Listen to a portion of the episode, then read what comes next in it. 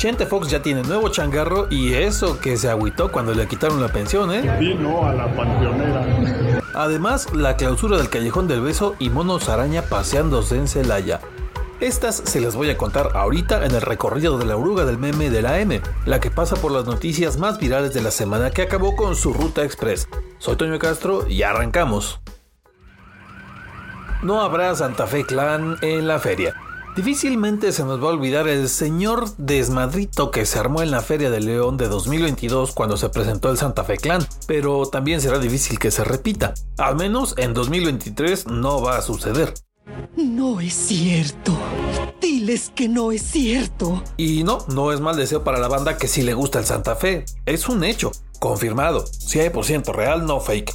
Quien lo confirmó fue David Novoa Toscano, el actual presidente del patronato de la Feria de León. Novoa Toscano comentó que esta decisión de no incluir al Santa es porque buscan eventos de corte más familiar.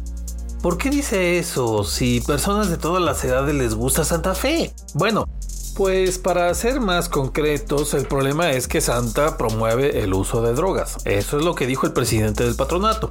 Seguramente varios de los grupos buchones que llevan al palenque no hacen ninguna referencia a ninguna de las drogas. Uy, sí, claro. Entonces ya no volveremos a ver al Santa aventando tostones en la feria. Al menos no por ahora. Se deslindaron de los buchones.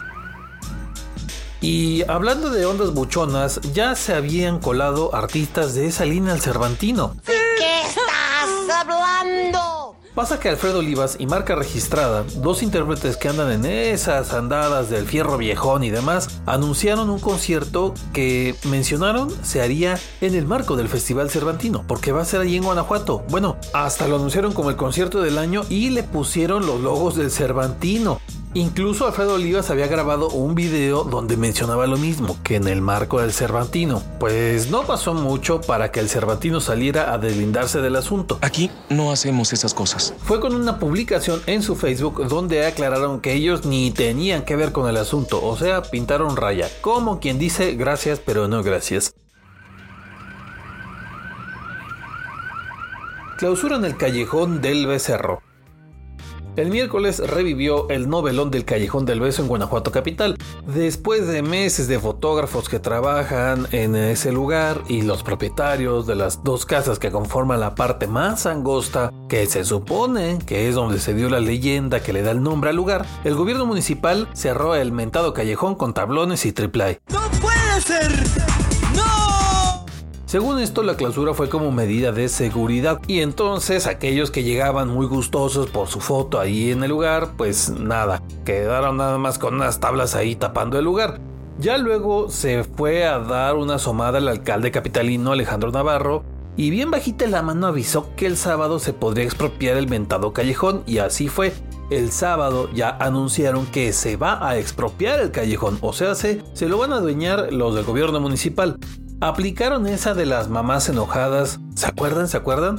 Cuando se pelean los hermanos por algún juguete y pues no le da la razón a ninguno, sino que se los quita y los regaña a los dos. Se acabó. Punto. Banearon a 100 polis en Irapuato. Sí, así, a la brava. El martes en Irapuato hubo más policías despedidos que semáforos que funcionan.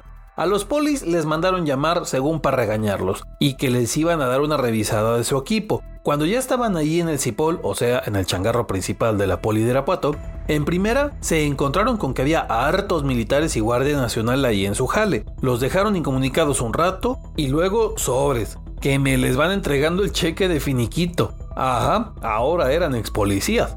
A ver, a ver, ¿qué pasó? Así mero quedaron. Los despedidos se calentaron como cuando no les daban mordida y sobres. Se armaron los empujones y gritoneos con la Guardia Nacional y militares. Patos locos para siempre. Ya luego la alcaldesa dijo que la despedida masiva de polis era parte de una reestructura en la policía local. ¡Cálmense!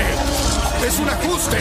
¡Se va a estabilizar! Dar de baja policías por un reajuste va, pero 100 de un trancazo. Algo anda mal. Pues total, 100 polis menos, les van a mandar más militares y a ver qué pasa con Irapuato. ¡Que Dios se apiade de nosotros! Dice el tío Chente que no fumen de la panteonera. Hace unos meses les contamos de la apertura de la primera sucursal de Paradise en León, una cadena de tiendas que distribuyen productos derivados de la cannabis, o sea, de la verde, y cuyo socio principal es el expresidente Vicente Fox. Pues parece que ya ni le pesa aquello de que le quitaron su pensión, porque ya abrió una segunda sucursal del changarrito aquí en León, sin contar que ya tiene varias en diferentes ciudades del país, incluido Irapuato. Pues total que en León inauguró la segunda el miércoles pasado, y además de sus socios, se trajo al perro Guarumo para la inauguración. La mera novedad con esta sucursal es que van a dar consultas con médicos que pueden guiar a la gente a qué productos pueden usar para padecimientos como ansiedad o Parkinson. Los doctores de Doverde que harán esta función lo harán a través de videollamadas. O sea que estas consultas sí van a ser remotas. Entre sus comentarios, Chente juró y perjuró que ahí hay pura calidad. Y hasta mandó un mensaje para toda la pachequiza. Vino a la panteonera. Agarraron un mono araña en Celaya. Por si Celaya no tenía suficientes elementos random, ahora hasta selvático nos resultó. Oye, oye, despacio, cerebrito. Pues lo que sucedió fue que el martes pasado le cayó un reporte a protección civil de que en el Parque Alameda de Cela York había un mono araña suelto. Simón, nada de perritos o gatitos perdidos, un mono araña, un ejemplar de una especie en peligro de extinción, andaba paseándose entre las ramas de este parque. Además, salió muy obediente, más que varios motonetos que andan ahí paseándose en Celaya, porque no más las puras órdenes bastaron para que bajara el macaquito y hasta se dejó agarrar sin ningún problema.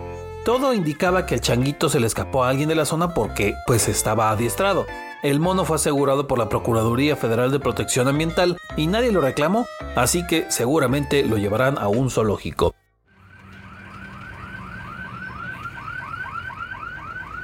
De boletos de 100 pesitos a VIP de 5 mil varos. Ahí les va. Hace 10 años en el Festival de Globo se presentaron los Cardenales de Nuevo León y Conjunto Primavera en la primera noche.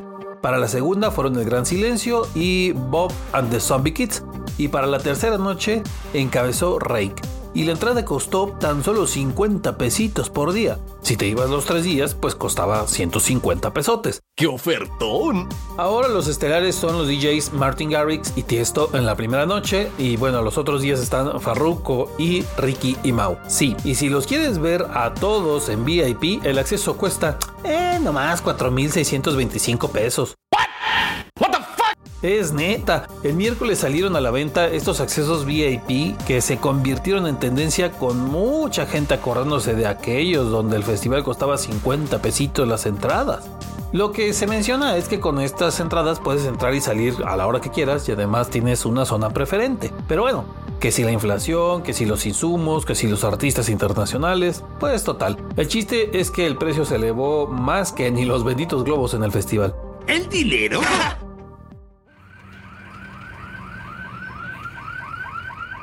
Eliminaron a León, pero le dieron descuentazo. Llegó el día de lamentada reclasificación para el León, el examen para pasar de panzazo a la liguilla y el rival era un viejo enemigo, Cruz Azul. Un primer tiempo regularcito y un segundo que sí desquitó con todo y polémica arbitral, pero no le alcanzó a la fiera. ¡Se murió! Los macuarritos con un solo gol tuvieron para eliminar a León y se acabó el torneo para los dirigidos por Paiva. Se ponchó la Paiva neta. Pero a cambio les dieron un descuentazo. Porque ¿se acuerdan de aquella deuda que tenía el Club León con Zapal que llegaba casi a los 42 millones de pesos? Pues el sistema de agua potable y alcantarillada de León se puso guapo, guapo, guapo con sendo descuentazo de 62%, con lo que nomás tendrán que pagar sus 16 millones de pesos y con un plazo de 24 meses. Ya ves, Vivi, esas sí son ofertas. Ya quisieran varios que tienen deuda con Zapal un descuentito de esos, ¿eh? Pero bueno. Aquí acabó la ruta de esta semana en la oruga del meme. Los esperamos la siguiente semana para la nueva ruta. Y acuérdense que también la oruga pasa por Spotify, por Google Podcast, Apple Podcast. Y sí, allá estamos en TikTok. Nos vemos.